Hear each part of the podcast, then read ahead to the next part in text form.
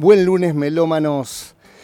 Hoy tenemos un programa sumamente especial, sumamente especial. ¿Y por qué digo esto? Porque es como que confluyen en un montón de discos que compartimos, en entrevistas a cantantes, a grupos de estilos tan diferentes. Hoy lo tenemos al señor, al ingeniero en sonido, al productor, al generador de grandes momentos en mi melomanía, en tu melomanía, en tenemos muchos coleccionistas, soy uno de ellos. Y él también es un melómano y es un coleccionista, el señor Mario Breuer. ¿Cómo estás, Mario?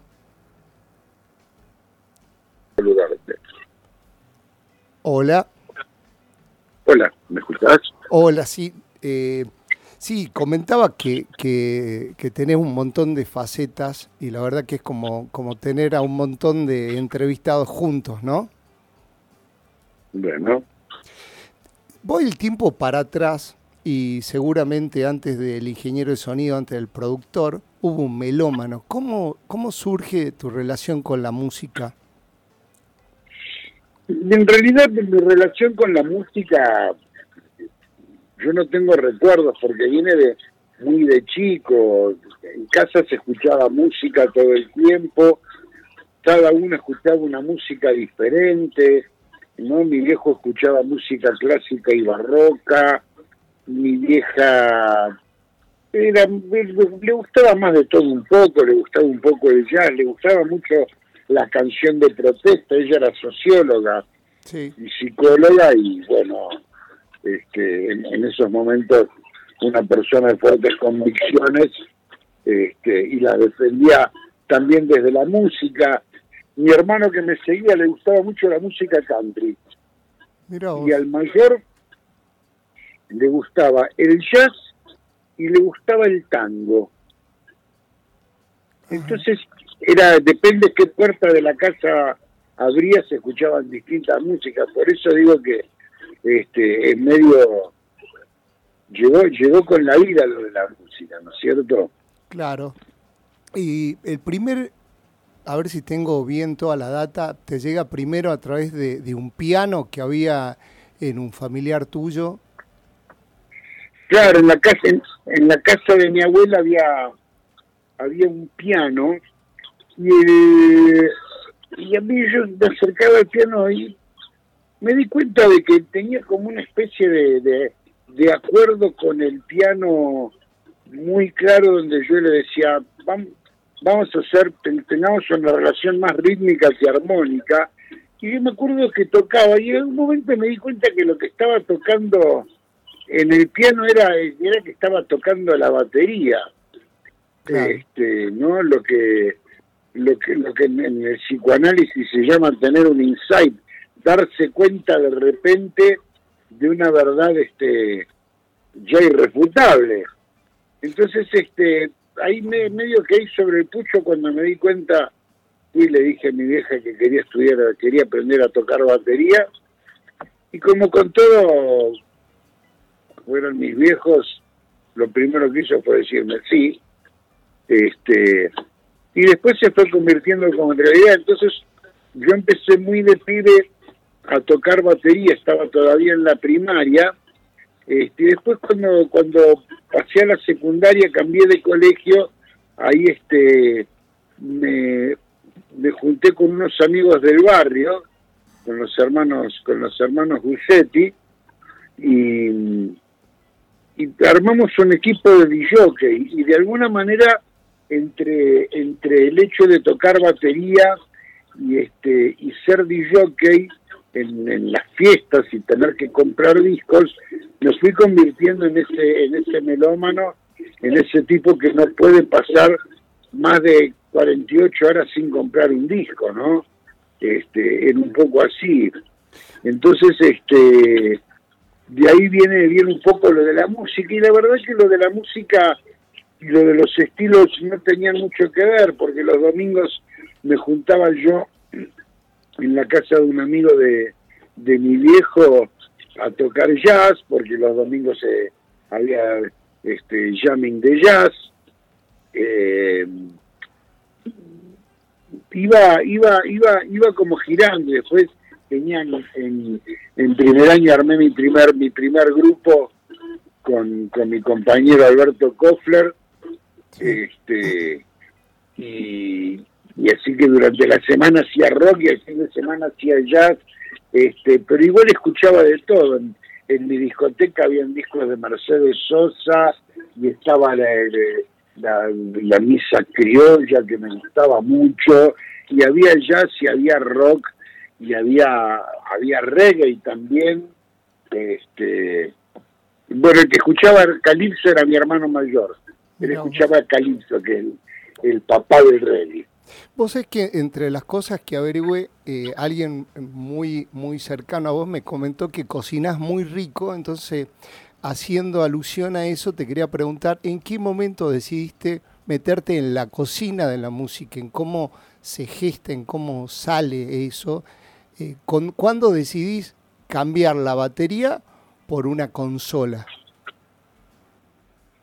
Es, es un poco particular, porque yo creo que es una decisión que yo no tomé en realidad. A mí me parece que a mí me parece que las cosas se fueron dando muy orgánicamente y todo fue ocurriendo y llevando para ahí. No hubo un momento en que yo dije, che, esto no va más pero de alguna manera fueron ocurriendo cosas que acompañaban el hecho de que yo no era un gran baterista, este, junto con el hecho de que eh, tal vez yo estoy para otra cosa en este mundo. Pero no hubo así como... Las cosas se sucedieron casi mágicamente, te diría. Las cosas se sucedieron casi mágicamente. Entonces, este, nada, eh, fueron pasando así. Yo en un momento este, me choqué con, con un estudio de grabación este, medio hecho pelota que no servía para mucho, pero automáticamente como que me enamoré de ese lugar, me enamoré de ese espacio y, ahí medio me di cuenta de que ya no iba a salir nunca más del estudio. Em, te quería preguntar con, respecto a la manera de escuchar música. Vos sabés que en el programa, yo te contaba cuando, cuando nos conocimos, que el programa no tiene un estilo musical, pasaron muchos estilos, casi todos los estilos musicales, y siempre hacemos, no sé si el término es docencia, pero hincapié en el respeto hacia la música y a la manera de escucharla, ¿no? Eh, y tratar de buscar el mejor medio para que nos llegue la música. ¿Cuál es tu manera de escuchar música? Eh, mira, bueno, yo de alguna manera, eh, mi forma de escuchar música eh, durante mucho tiempo dependió de cuestiones profesionales, ¿no es cierto? Yo durante muchos años de la música lo que más me importaba y lo que más me llamaba la atención era el sonido. A ver, no fue lo, lo primero. Lo primero era tan simple como me gusta lo que me gusta, esto me gusta y sin que me importe ni de qué estilo ni nada, ¿no es cierto? Sí. Este, pero bueno, también durante muchos años, este, cuando cuando empecé a estudiar, cuando empecé a estudiar ingeniería en Estados Unidos, este, me pasaba esto, ¿no es cierto? Era, era como una deformación profesional, ¿no? Como el tipo que estudia cine y trabaja en cine y cuando va a ver a la película está todo el tiempo mirando los detalles, la iluminación, la cámara, lo de atrás, la música. Yo me sumerjo en el relato y, y, de hecho soy el tipo que nunca se da cuenta cuando, cuando se ve la caña con el micrófono o los famosos errores cinematográficos, ¿no? De que el tipo entra por un lado de, de la, del cuadro con un saco y cuando lo vuelven a tomar de cerquita está con otro saco. Digo, pero la gente que está en el cine sí, me parece que como con todo, mi viejo, mi viejo era, era ingeniero y aficionado a los números y a las matemáticas y ante cualquier cosa que vos le decías, che, este, me parece que voy a regar un poco el jardín y automáticamente te tiraba la medida del jardín los metros cuadrados, la presión de agua que calculaba que tenía que haber para que el agua que salga de la canilla por pulgada y milímetro cuadrado, ¿entendés? Este, a mí me pasó eso. En algún momento pude soltar, ¿no? Este, en algún momento, y no me acuerdo bien cuándo, pero, pero hubo un momento donde dije, ok, ya no quiero, no quiero más adivinar con qué micrófono grabarme en el bombo, ni qué cámara tiene la voz, ni qué, qué bárbaro, cómo hace este, este cretino para sonar así de bien y a mí no me sale. En algún momento solté, este, yo, yo sé de gente, sé de gente que me confesó, este, colegas míos que me confesaron que dejaron de grabar discos porque dejar porque porque no disfrutaban la música solamente se disfrutaban en nuestro trabajo se disfruta cuando tenemos grandes proyectos del otro lado del vídeo claro. Si no es como si no es como muchos laburos no claro mi, pregunta, están los trabajos lindos y los trabajos menos lindos pero claro. uno es profesional y hace todo.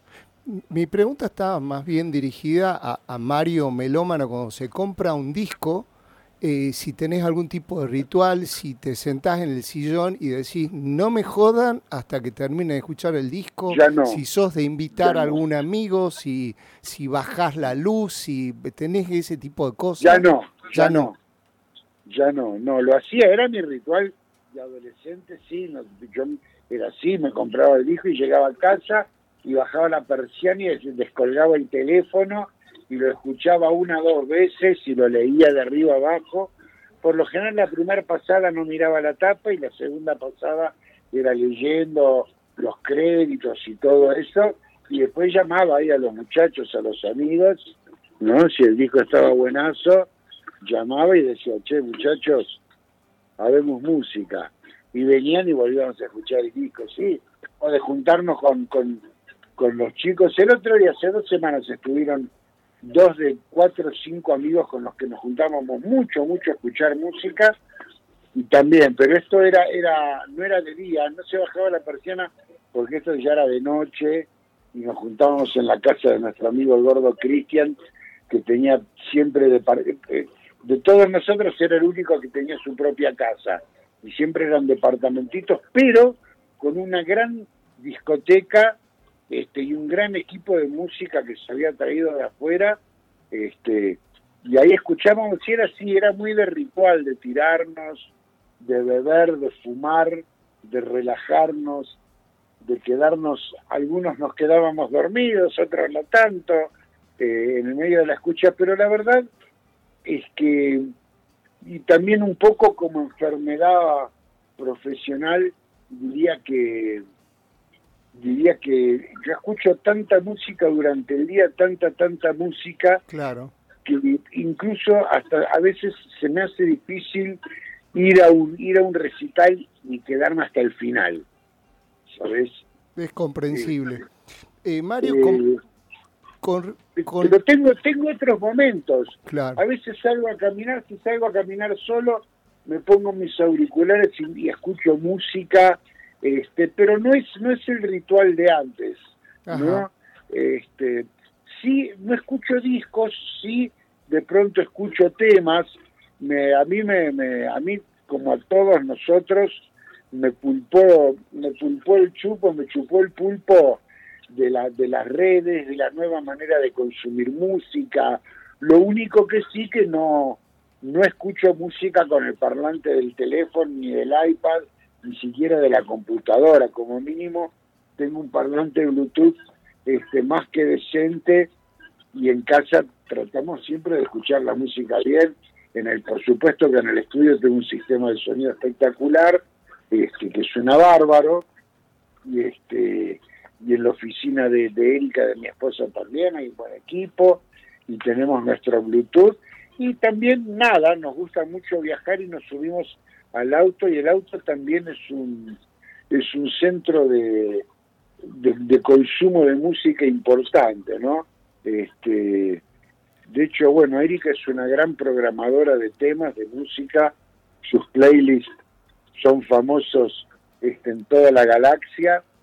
Este, pero a veces también nos pasa, me acuerdo el año pasado o el, no, o el año pasado, que fuimos y vinimos a Buenos Aires este, dos veces en el mismo mes y nos había agarrado el jeite de escuchar todo el tiempo música urbana y nos enganchábamos con el algoritmo de la plataforma y eh, de, Buenos Aires a Córdoba y de Córdoba a Buenos Aires escuchando y descubriendo mucho y así fue que por ejemplo descubrí un montón de, cosas de la música urbana los vi fue justo la época donde estaban pasando del, estudio en, el dormitorio o en el baño y ya estaban ganando guita y se iban a los grandes estudios pagando a, los, a los ingenieros y productores más caros este, así que también también no el consumo el consumo móvil portátil este que es un consumo background.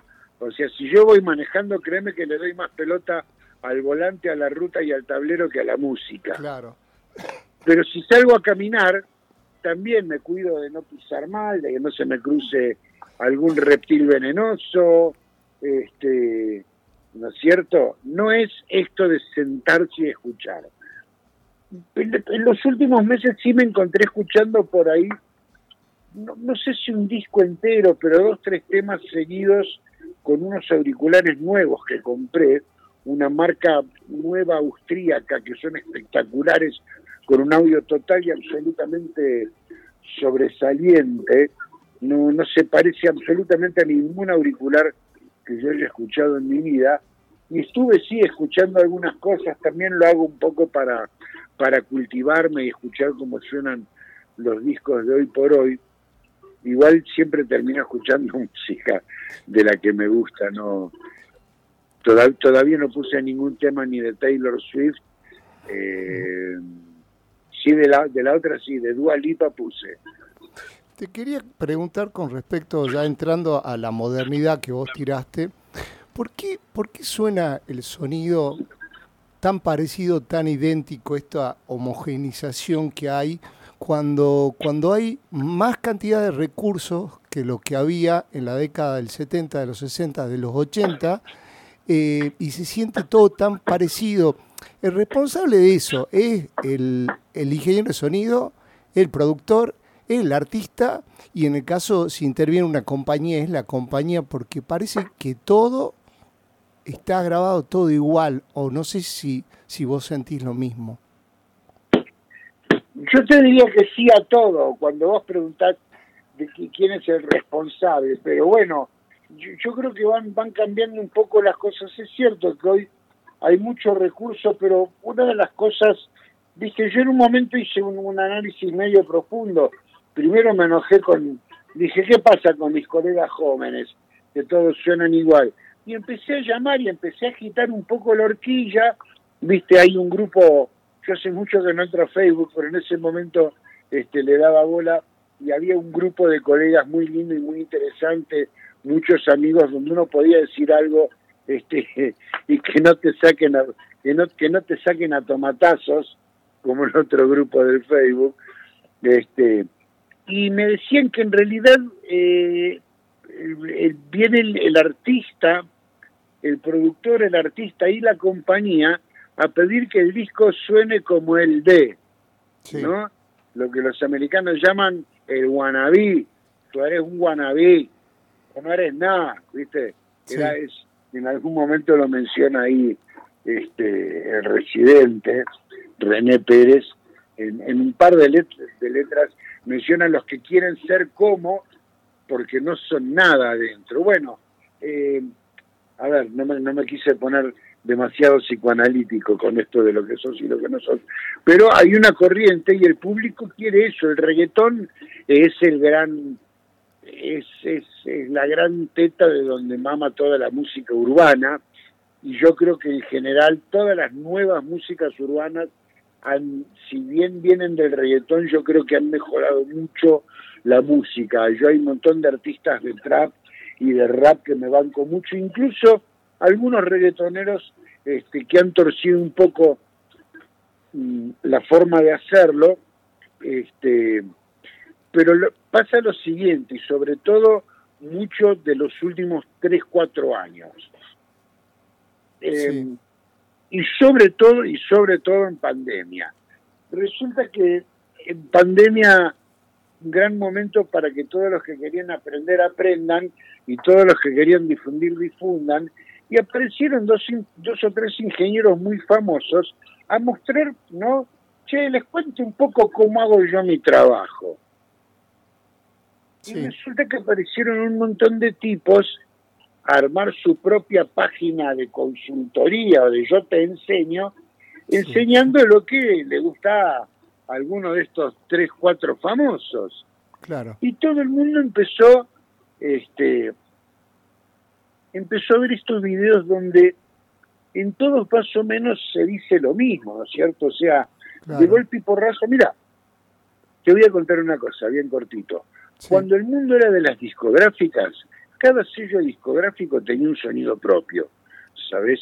Este, competían entre sí porque ofrecían distintos sonidos. Por ejemplo, la CBS, la Columbia, ¿no? El sello Columbia, este, de hecho tenían, tenían los estudios, por ejemplo, Columbia tenía en todos sus estudios consolas API, grabadores Sampex y parlantes Altec Lansing.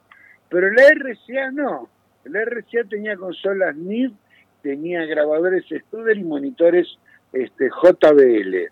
Eh, después habían sellos como Deca que habían diseñado una manera propia de grabar este, orquestas y orquestas de, de cámara este, y tenían su sonido como registrado. La EMI fabricaba sus propias consolas que hoy son famosísimas y muy buscadas. Yo tengo un amigo que tiene una de esas famosas consolas acá en Córdoba, ¿sabes? El Turquito Saba. Eh, eh, entonces lo que te quiero decir que históricamente ya cada sello tenía una forma, ¿viste? Los discos de RCA eran más camarosos y tenían mucha profundidad, pero los de CBS eran más secos pero más estereofónicos. ¿Entendés lo que te digo? Después de eso, cuando dejaron de, de manejar las cuando los sellos dejan de manejar las grabaciones, que es entre fines de los 70 y comienzos de los 80, este, viene este, esta especie de libertinaje sonoro, ¿no? Ya no está más la compañía que me dice cómo tengo que grabar la voz, qué micrófono, a qué distancia, siempre la misma cámara, siempre, ¿no? Entonces empezaron a ir a estudios independientes, con productores independientes, con ingenieros independientes, y durante los 80 hubo mucho tirar manteca al techo en cuanto al sonido, fue muy divertido y más que nunca los discos eran muy distintos entre sí, ¿no es cierto? Ahí va mi próxima pregunta, y era, era la siguiente. Vos sabés que la huella dactilar es un invento de un argentino, de Juan Bucetich. Y cuando yo escuché la huella sonora tuya, yo dije, este tipo por un lado tiene un sonido, eh, eh, participaste en más de 3.500 discos, si bien se te tiene con el rock, hoy eh, charlando con Rodolfo Medero, me decía que vos, vos participaste de uno de sus primeros discos, ¿no?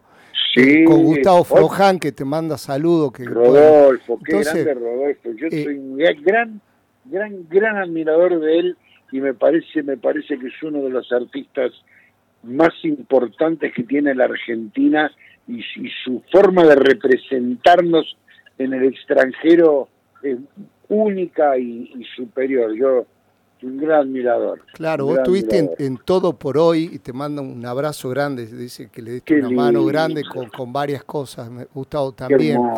Eh, entonces, mi pregunta era lo siguiente. Eh, ¿Hay, ¿Hay un sonido Breuer y eso es bueno o es malo? Porque yo, yo la verdad tuvimos este fin de semana juntada de melómanos, nos sentamos a escuchar música en diferentes formatos físicos y, y en algunas cosas alguien le agarraba y en otras, yo la verdad que, que no siento puntualmente que se vaya repitiendo uno tras otro. Entonces mi pregunta es, ¿es bueno o es malo que un ingeniero de sonido diga, esto, eh, o que el oyente, que el melómano, diga, esto es un sonido 100% Broya. Y que en realidad, mira, yo, yo te voy a explicar una cosa. Esto fue una, una especie de pauta o mandato propio de procurar que los discos míos no se note rápidamente que los grabé yo, este, porque me, me parece más importante que un disco suene, que tenga el sonido del artista, no del ingeniero. Sin embargo, es imposible. La huella sonora existe y la tienen todas. Todos, todos tenemos una huella artística en algún lado, más o menos respetada o desarrollada, pero todos lo tenemos, ¿no? Es como esto que dicen que tenemos mucha más inteligencia, pero que usamos solo un pedacito. Bueno, no sé, la parte creativa también tiene un poco de eso. Entonces, cada uno tiene esa huella y en algún lugar se escapa, pero yo siempre he procurado tratar de que los discos que yo grabo eh, estén, estén que representen al artista que está en la tapa y no al señor que lo grabó que está en letras chicas en la parte de atrás o en el sobre interno.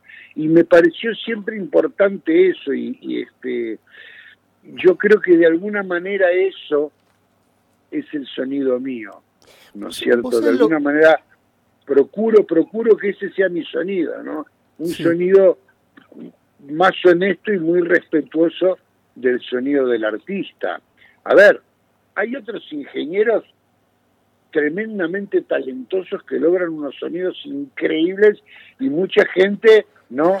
Eso es como decía René Pérez, es un wannabe, este, van y, buscan, no sé, digo, pero van y buscan a ingenieros, digo, a mí también me buscan, a mí me ha pasado y yo siempre se lo claro a los artistas, sobre todo con los grandes seguidores de, de, Patricio Rey, este, cuando yo le digo, muchachos, yo no los voy a hacer sonar como los redonditos. Me han pedido, nosotros queremos sonar como los redondos, olvídate. Te cuelgo acá nomás. le, le, he colgado a gente que me volvieron a llamar, cambiaron el discurso, pero volvieron a pisar el palito y les volví a colgar. Digo, claro, es más, cuando a mí me aparecen, eh, eh, eh, ¿cómo se llama? Eh, hay, hay un verbo que lo inventé yo, que no creo que lo use nadie, que es desricotizar. ¿no? sí. que ustedes todo bien con los temas, pero tienen, por el cantante hay que desricotizar al cantante porque es muy obvio. Claro. ¿Sabes, qué se me, este, qué se me viene, Mario, ahora al toque en la cabeza? Lo siguiente, vos lo mencionaste varias veces y efectivamente está en tu ADN, tu formación, y la mencionaste a tu mamá. Sé que tu mamá es eh, psicóloga, que trabajaba con, con toda la dinámica de grupo y que vos en un momento estudiaste psicología. ¿Cuánto de eso aplicás porque eh, debe ser muy complicado. Los mencionaste a los redondos, pero también pasaron los auténticos, también pasaron muchos grupos sí, y, con características muy diferentes, o solistas con personalidades muy intensas. ¿Cuánto de eso crees que eh, se debe esto que, que te buscan y te buscan y te siguen buscando, ¿no? Y no te hablo de, nuevos músicos. Es una buena pregunta. Posiblemente, posiblemente mucho. Yo creo que de lo de la facultad, yo no sé cuánto aplico de la facultad porque tampoco hice, no sé, 13, 14 materias y después ahí me di cuenta que a mí, como decía yo, en una relación vis a vis me gusta mucho más hablar que escuchar, este, con lo cual quedaba automáticamente desestimada mi posibilidad de, de seguir este con la psicología. Eh, pero sí, me sirvió mucho, sobre todo esas largas conversaciones con mi vieja, este, eh, no sé, me gustaba mucho hablar de esas cosas con mi vieja. O en realidad a ella le gustaba mucho hablar de eso, este, y, yo me recontraprendía, yo me recontraprendía.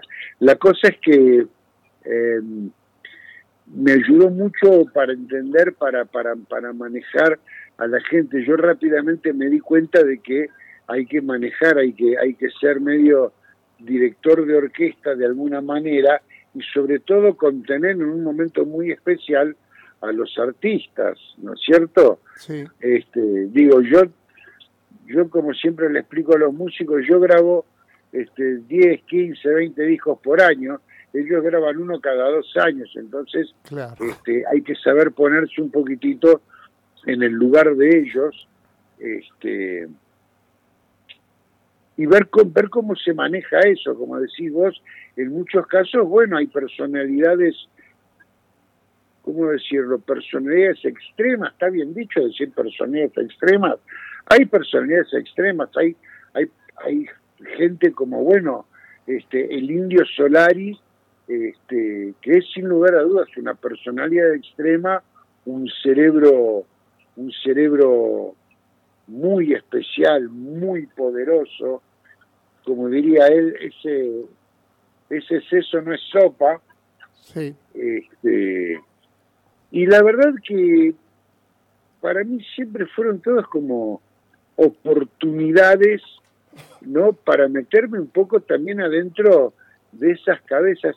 Mi viejo, mi viejo siempre me decía una cosa, me decía que en el mundo del trabajo y cuando uno está estudiando y aprendiendo y uno ya se, me dice, cuando vos terminás de estudiar, no es que ya aprendiste, en realidad cuando terminás de estudiar te das cuenta que no que hasta el momento no aprendiste un carajo, este,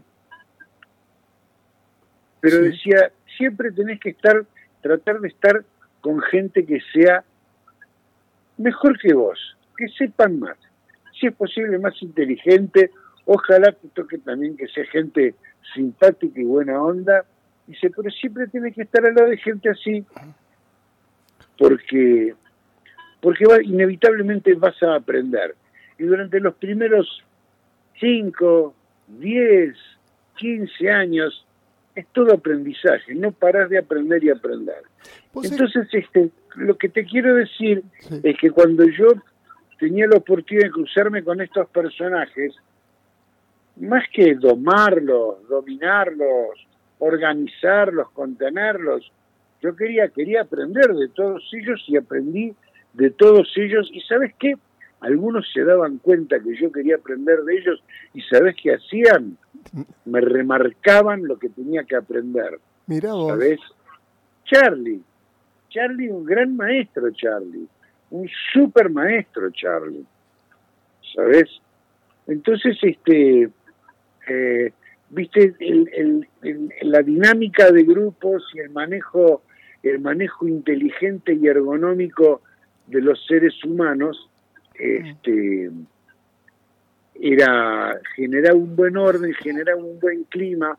Yo creo que también hay mucha gente que no solamente venía porque les, por ahí les gustaba el sonido o porque estaba de moda, qué sé yo, sino porque también siempre se la pasó bien conmigo, siempre me aseguré algo que no lo inventé yo, esto me lo enseñó el portugués da Silva, ¿no? Sí. Él, me, él me enseñó que para grabar buenos discos hay que tirar buena onda. O sea, la gente tiene que estar copada, tienen que estar contentos, de buen humor, todo eso.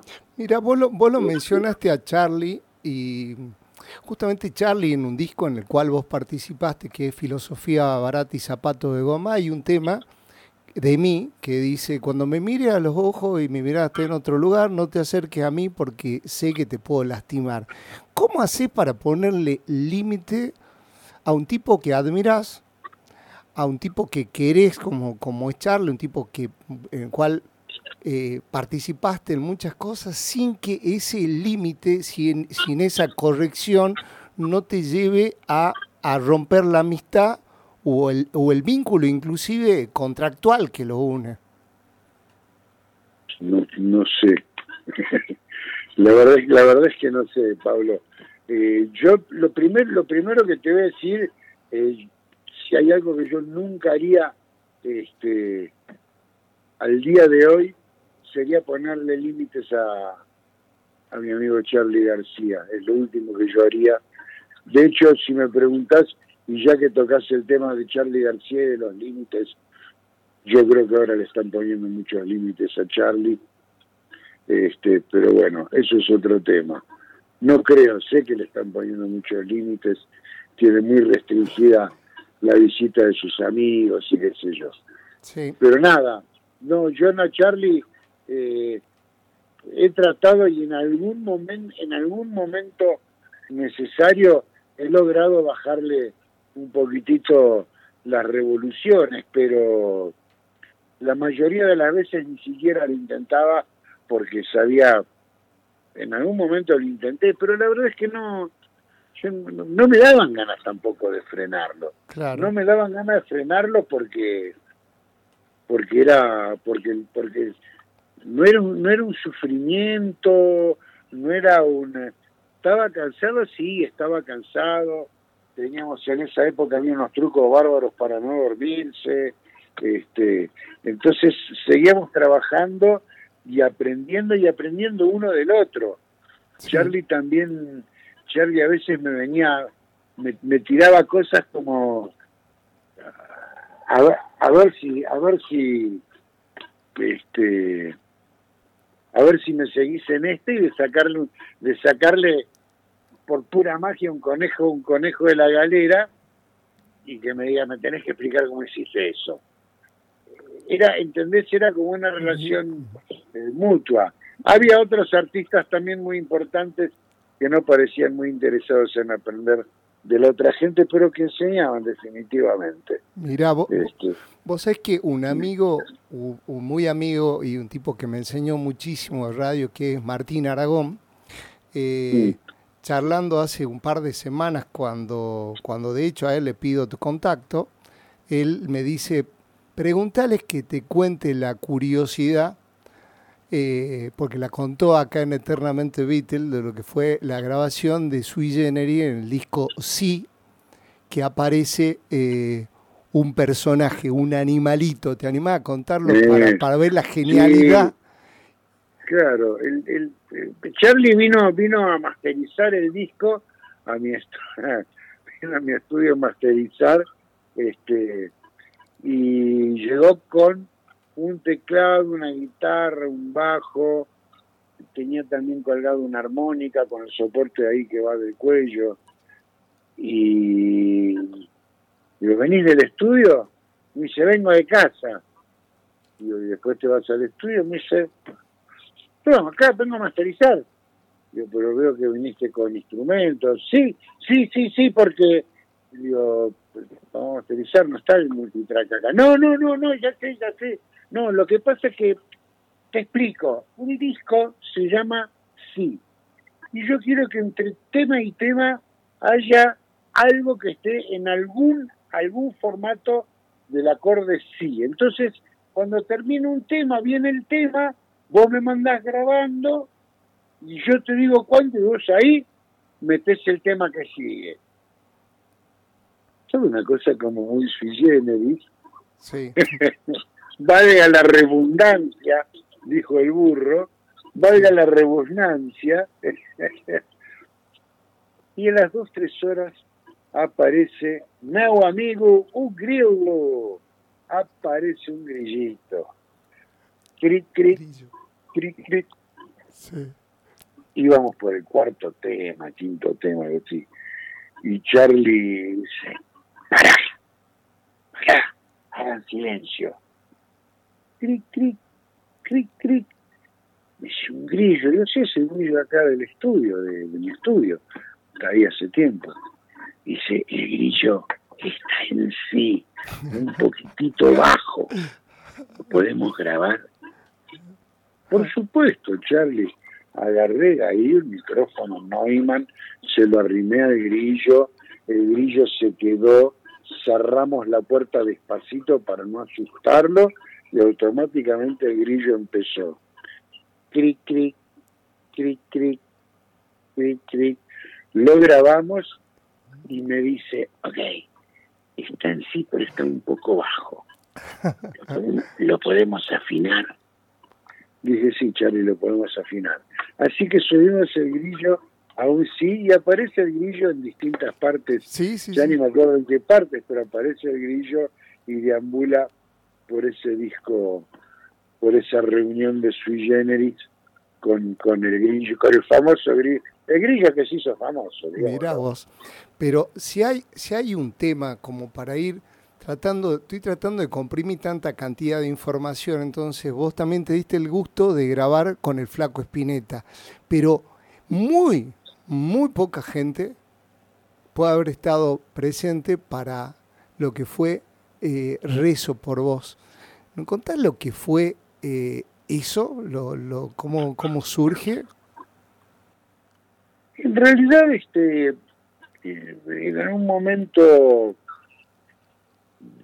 Charlie varias veces me había mencionado las ganas de que quería grabar este con Luis Alberto un tema, un disco, no estaba muy claro, pero bueno, se ve que en algún momento no aguantó más y fue y se lo dijo a Luis. Y bueno, la verdad que digo, para cualquier músico con medio centímetro de cabeza, que Charlie Valle, te, sea quien sea, que Charlie te diga grabemos un disco juntos, Vamos, claro. Entonces, este, yo no me acuerdo que estaba grabando, yo estaba en, estaba en, Palma, me parece, todavía.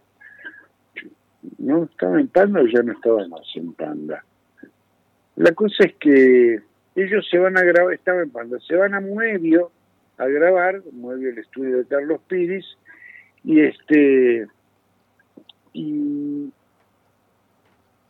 llegan un día al mediodía y están todo el mediodía y este y la noche y sigue la noche y son las 7 de la mañana y a las 7 de la mañana eh, Luis decide irse eh, no sé por qué me llama a mí Luis y me dice, oye oso, yo no puedo hacer esto, ¿me entendés? Porque Carlitos tiene como un ritmo de vida que yo ya dejé y yo no puedo seguir ese ritmo.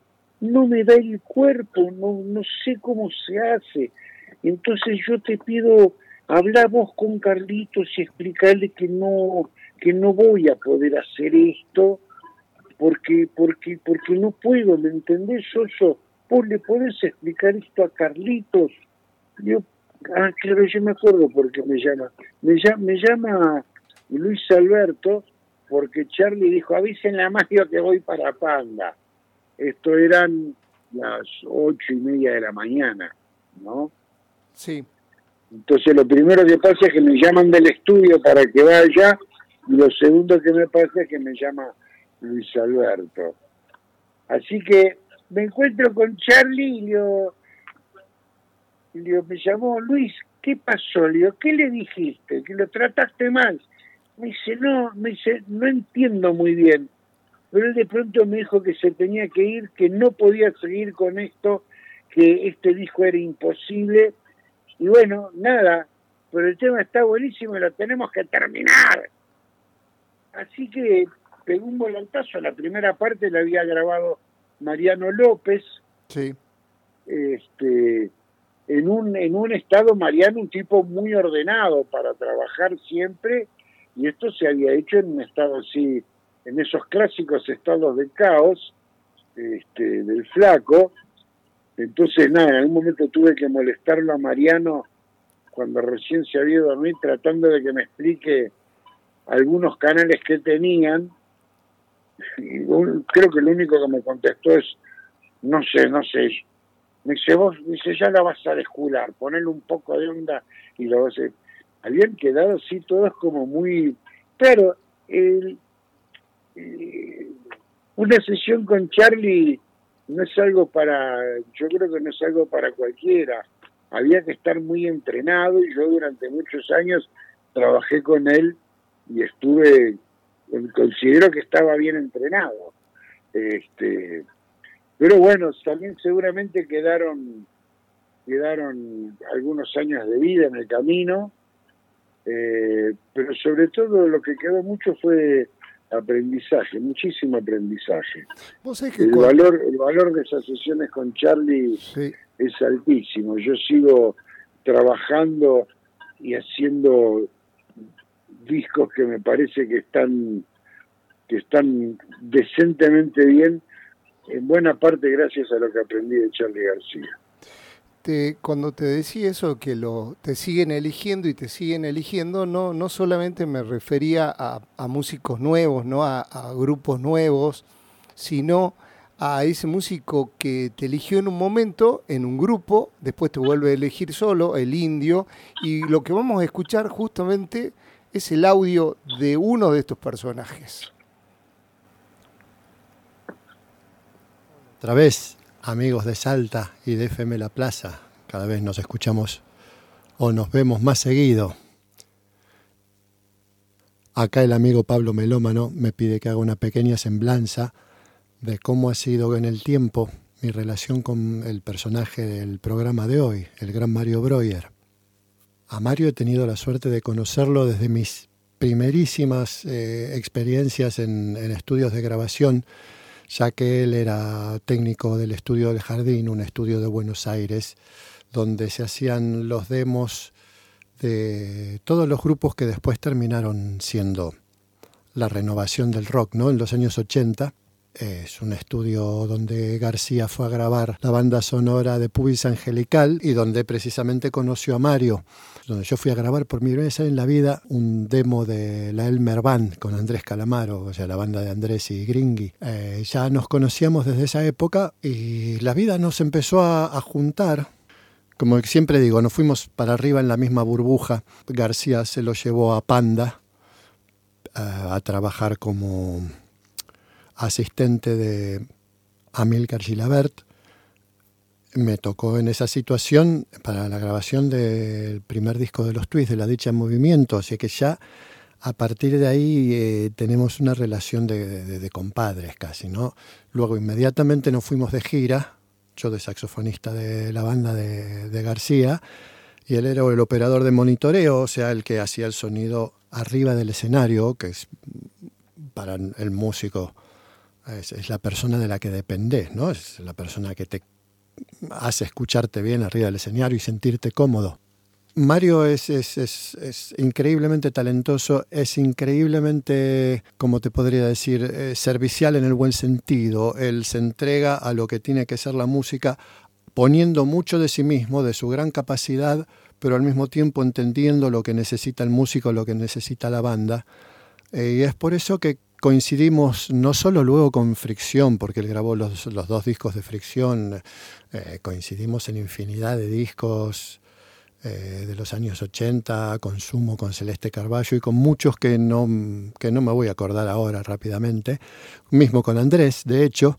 Eh, y me pregunta, me pregunta Pablo por qué lo sigo eligiendo y por qué sigue, sigo pidiéndole de trabajar conmigo y por qué ha sido el, la persona que se encargó de mezclar Alivio, el último, el primer disco del Gonzo, pero mi último trabajo, ¿no? Realmente es, el, es la confianza que te da trabajar con alguien que sabes que es muy bueno eh, y que puedes confiar, cerrar los ojos y saber que él va a dar todo de sí, lo va a hacer mejor de lo que te imaginaste con cero, cero especulación, cero chanterío.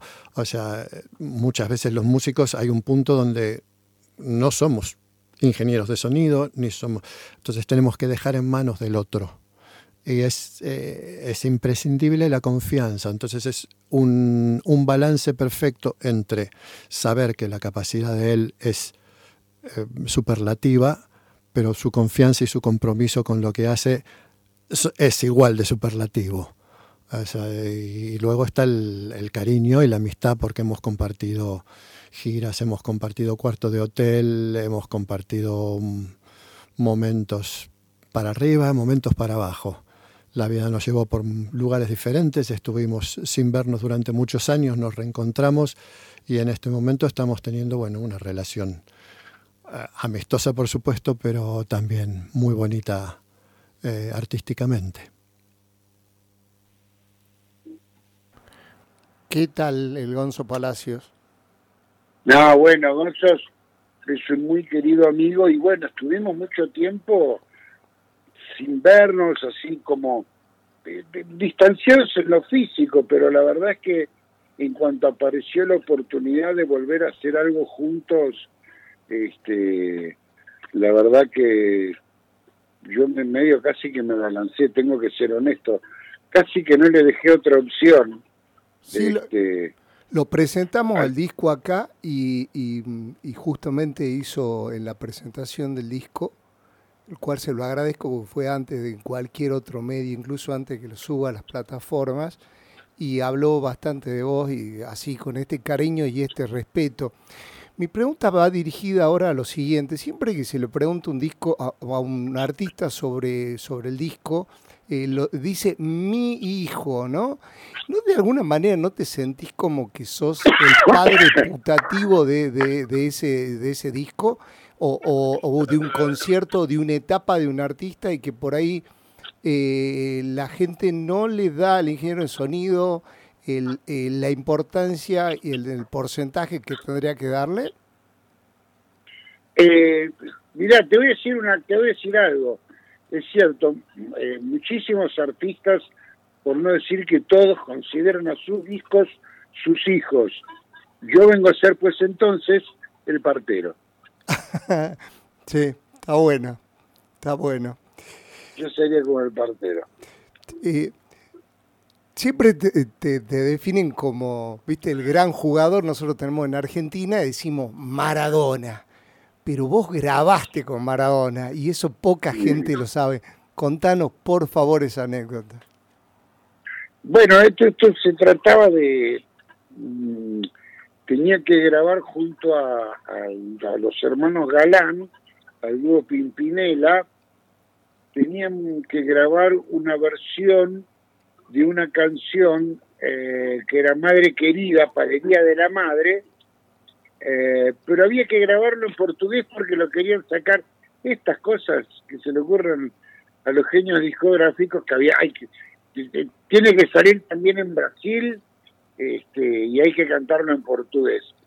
Así que vino ahí el, el productor de la compañía discográfica de Brasil y ellos, y vino Diego Armando, y nada, la verdad que impresionante, fue, fue en la época de, de Guillote, fue, por supuesto estuvo Guillote, que no paró un solo momento de contar anécdotas increíbles, o sea, Diego no solamente era Diego, sino que eh, Guillote todo el tiempo lo, levantaba más y más y más, y era, una, un, un era un infladero de personaje alucinado, nosotros no lo podíamos creer. Y en un momento, nada, este, dice, che, ya vamos a descansar un poquitito, porque lo tenemos acá el tigre que está, este lucha con un montón de botones, dice, yo, nosotros que estamos cantando estamos con la musiquita, pero este está con todos los botones, dice, escúcheme una cosa, vos no sabés cómo, para qué sirven todos estos botones, yo,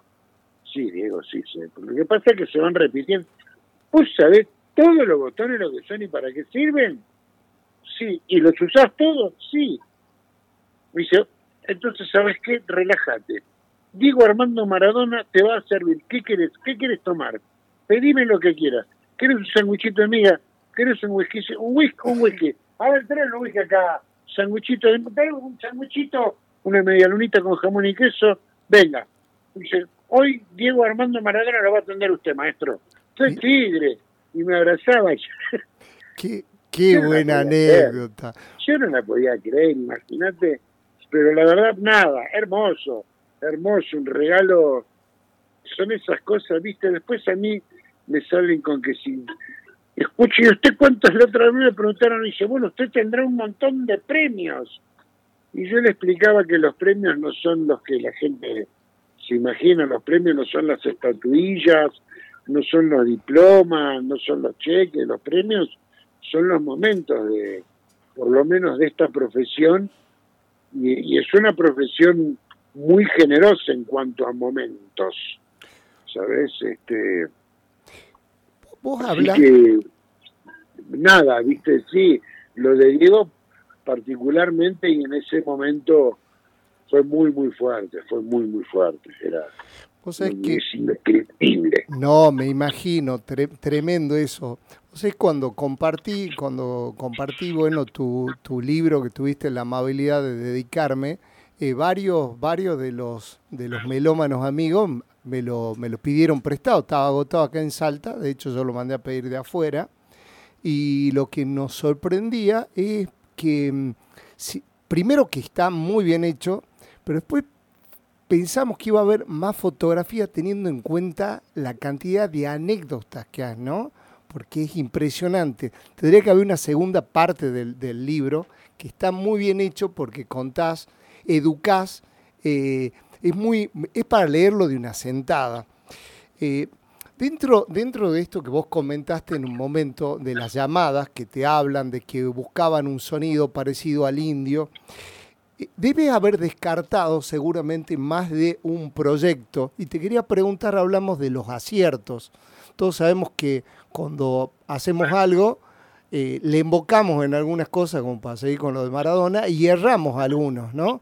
¿Hay en algunos de esos proyectos que te propusieron y tiempo después te agarré la cabeza y decís, me la quiero cortar, no puedo creer que le haya dicho que no a esto? Eh, en realidad, en realidad el único, el único sí, por supuesto, octubre. Octubre que a mí me vinieron a buscar y yo no estoy seguro, pero creo que fue justo cuando yo me estaba, cuando me fui. A ver, no hice octubre porque me fui a hacer el disco de Soda Stereo, este Ruido Blanco, a, Barbados. Sí. tampoco es que me fui a grabar con con José Vélez se va la perdida, pero este, con todo respeto por el gran maestro José va la perdida. Pero lo que digo es que sí, pasan estas cosas, un montón de cosas que yo dejé de hacer este porque tenía otras cosas. Es que hubo un momento donde yo tenía tanto, tanto, tanto, tanto trabajo que era, era como un poco imposible. De hecho, en algún momento, este, con alguno de mis asistentes, con Guido Nielsen, por ejemplo, este, teníamos tomado el estudio A y el estudio B de Panda. Entonces, mientras yo hacía unas sesiones con una banda, Guido grababa los coros o editaba o me ayudaba. Bueno, en general, también, bueno, lo mismo con Edu Herrera este, que hemos compartido trabajos muy importantes de los redondos, este, también este, en algún momento hemos trabajado a dos, a dos estudios porque la verdad que era inatajable. Y yo trabajaba, yo decía prácticamente de los 365 días, yo trabajaba 330 o 320 y muchas veces me pasaba semanas y semanas sin parar un solo día, ¿no es cierto? Este, y eran casi todas sesiones dobles. Las sesiones en Panda eran de siete horas, este, y si no eran dobles era porque me iba al, al, o al extranjero, y entonces el estudio se tomaba todo el día y también eran jornadas de 10, 12, 14 horas, este, era era era como era como muy mucho trabajo. Y hubo cosas que me hubiera gustado hacer y no hice así como también hubo situaciones casos como discos que en su momento yo no los disfruté no la pasé bien. Fue de hecho yo después de ese año que, en que había producido tres discos me di cuenta que no, no estaba contento con mi con mi trabajo como productor. Me parecía que me faltaba mucho que tenía mucho que pulir para volver a, a producir un disco y bueno, me puse a hacer un, un aprendizaje fuerte y grande, pero uno de esos discos era Patria o Muerte de, de ¿cómo se llama? de Don Cornelio, este, que, cuyo primer disco habíamos hecho con Andrés, habíamos este, coproducido con Andrés, y en el segundo disco yo no lo quería en Andrés, porque Andrés le metía mucha mano en la música, y ellos ya tenían todo muy calculado y lo único que necesitaban era un productor ingeniero, pero cuando ellos, cuando los fui a ver al, a la sala de ensayo, tres semanas antes todavía no tenían, tenían poco y nada. Fui a la semana siguiente y tenían algo. Una semana antes de entrar al estudio lo que tenían era una cosa muy caótica, muy caótica, y que ellos me decían, sí, sí, sí, ya sé, pero vas a ver que para la semana que viene va a estar Y llegaron a la semana siguiente y seguía un poco el caos y un montón de cosas con las cuales yo no estaba muy de acuerdo con, el disco. Este y entonces eh, la, la situación se puso un poco difícil, eh, no digo que tensa, pero casi, casi que tensa. Entonces dije, bueno, vamos a hacer una cosa, ustedes hagan lo que quieran durante la grabación, pero de la mezcla me ocupo yo y ahí no se van a meter. Y la verdad que no estuvo bueno, terminé ese disco y a mí me quedó un sabor amargo, yo lo mezclé, no me, gust, no me gustaba como no me gustaba todo el proyecto. Y me pasé muchos años sin escucharlo ese disco. 20, 25 años que nunca más lo escuché. Es más, ni me acordaba cómo se llamaba el disco, no me acordaba de nada. Mira, qué loco, sí. No, y vos sabés que una vez pasa, me llama la atención que pasa un chabón con una remera y la tapa del disco Patria o Muerte. Yo dije, qué raro. Este, después me cruzo con otro chabón que no sé qué me dice, y dice, ah, sí, porque usted grabó un gran disco, el mejor disco, Patrio Marte, y le dije, uy, ¿cómo me está, esto me están gastando? Y no mucho tiempo después viene una banda y me dice, nosotros venimos a hablar con vos porque vos produjiste Patria o Muerte y nosotros somos muy fanáticos de ver, para, para, para, para. Y en los últimos meses son los terceros que yo veo que son fanáticos de un disco que para mí era tal vez lo peor que había hecho en mi vida. Y dice, no, Patria o Muerte es el mejor disco de rock nacional, me dice el flaco. Yo, me dan 10 minutos, esperamos fuera, no, quédense acá entonces busqué, busqué ahí en la plataforma Patria Muerte, puse el disco y lo volví a escuchar con estos pibes atrás mío y la verdad que me sorprendió un montón. Sigo escuchando un montón de cosas que no me gustaban y de las cuales no me pude deshacer del todo, porque las tendríamos que haber hecho durante la grabación, pero pero la verdad que lo escuché y tiene un sonido increíble, tiene un sonido sorprendente muy raro, muy raro sí. este, para, para la época, pero, pero llamativo. Y toda una impronta muy loco, es un disco, es un disco totalmente anárquico, y yo creo que es eso lo que le gusta a la gente. Vos sabés que de, hecho, eh, con, con, uno de, de, los, de los melómanos que armo el programa, que el señor Rodolfo Abadía, que seguramente nos está escuchando, es uno de sus discos favoritos y, y cuando fuimos al aeropuerto él tenía, eh, si mal no recuerdo, la remera puesta esa. Em, te, quiero, te quiero preguntar, Mario, las últimas, te quiero hacer las últimas preguntas, porque sé que vos largas temprano. Una, una eco, a las seis de la, yo hoy arranqué a las seis y mañana arranco a las seis también. Sí, te, te, quería hacer una pregunta. Hoy se cumple un aniversario del fallecimiento de Gustavo Cerati. Vos más allá de Soda Stereo tuviste un vínculo con él antes de eso. Quería saber cuál es el recuerdo de la grabación del disco y cuál es el recuerdo que tenés de, de él en lo profesional y en lo personal. ¿Qué rescataste de él? Eh, yo, pues la verdad que yo me crucé con Gustavo incluso antes de Soda Stereo. Claro. Siempre fue un tipo tremendamente correcto, muy amable eh, en lo personal, ¿no? Yo hemos compartido mucho tiempo, nos pasamos un mes entero en Barbados y la verdad que siempre fue, siempre tuvimos una relación magnífica, siempre no hubo nada, nada objetable en lo más mínimo. Ahora, como músico, era como músico y como productor, era brillante, brillante. Cuando digo, uno se habla siempre de talento en el arte, eh, pero cuando al talento le agregas mucha inteligencia, yo conozco un montón de artistas muy talentosos y muy poco inteligentes, por no decir bastante estúpidos pero no por eso dejan de tener talento. Y por supuesto que no vamos a hacer nombres.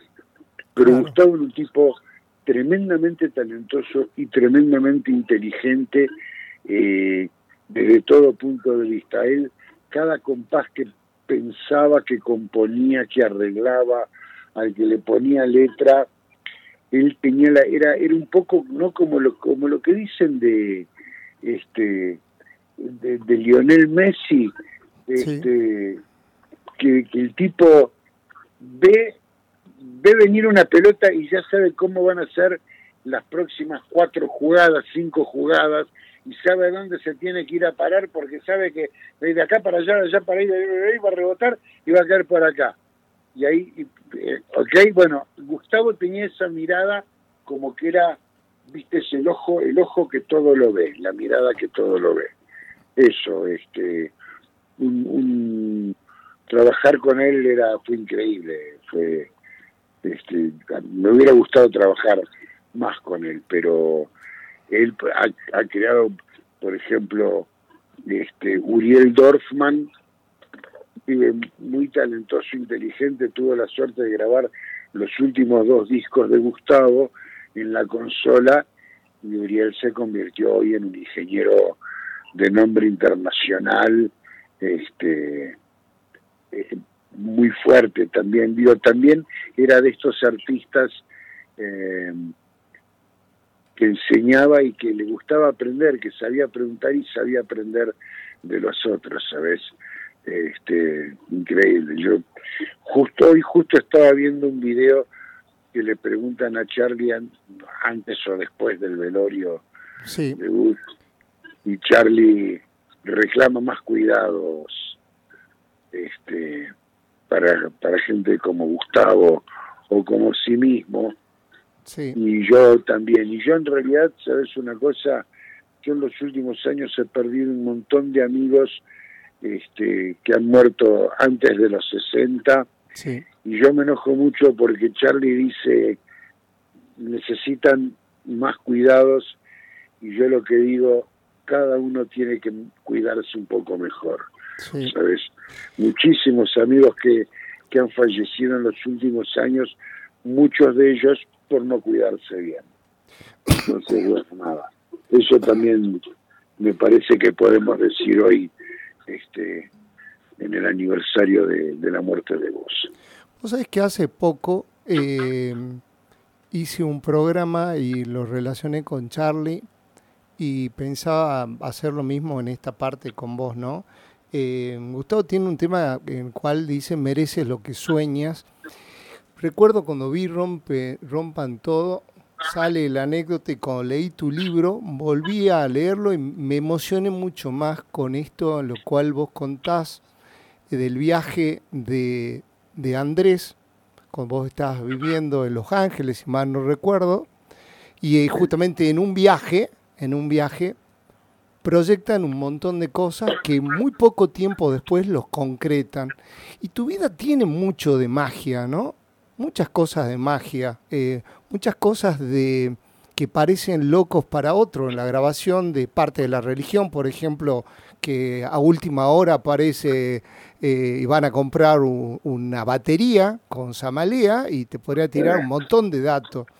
¿Vos crees que, porque incluso se habla, este, tipo la vio venir vio venir lo de los 80 con el rock, pero vos te fuiste a capacitar antes de eso. Entonces, ¿cuánto hay de magia o de suerte y, cuánto hay de preparación? Esto llevándolo a tu vida y a lo que es eh, el mundo de la música.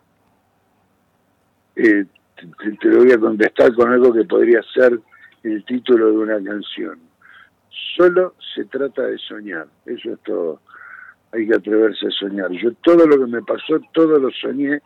Lo que pasa que, bueno, aparte del soñar uno le tiene que poner viste, mucho de su lado, ¿no? Es decir, uy, yo sueño con tener 10 millones de dólares, me voy a sentar acá y ya van a, ya, van a caer del cielo 10 millones.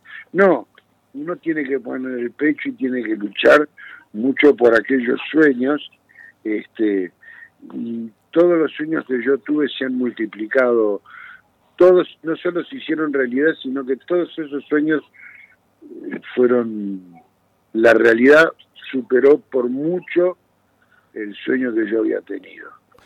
¿no?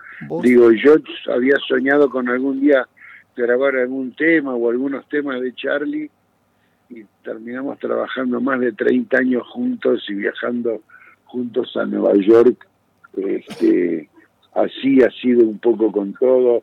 Yo también tuve sueño de adolescente de que entre los 60 y los 65 años este, irme de Buenos Aires, irme a vivir a algún lugar que sea un poco más mágico y caí acá a, este pueblito chiquitito en el interior de Córdoba lleno de hobbits y de gente increíble y maravillosa. No hay una sola persona que no sea absolutamente adorable. Tengo una casa con un bosque y un río que pasa por el fondo de mi casa. Este, yo había soñado con algo así, pero nunca tanto. Oíme, Pablo, yo te voy bueno, porque ya me estoy Eso es lo que te, te iba a decir, que te agradezco profundamente y así como vos cumpliste tu sueño, yo tenía mi sueño de poderte entrevistar, así que muchísimas gracias, que descanses y bueno, gracias por hacer posible que gran parte de mi melomanía y mi coleccionismo esté relacionado con vos. Muchísimas gracias. Bueno, muchas gracias a vos, Pablo, por el espacio y por el tiempo. Y bueno, en algún momento pasaré ahí por Salta y haremos una, una nota conmigo en el piso. Bueno, abrazo grande, muchas gracias. otro grande para vos. Que esté muy bien.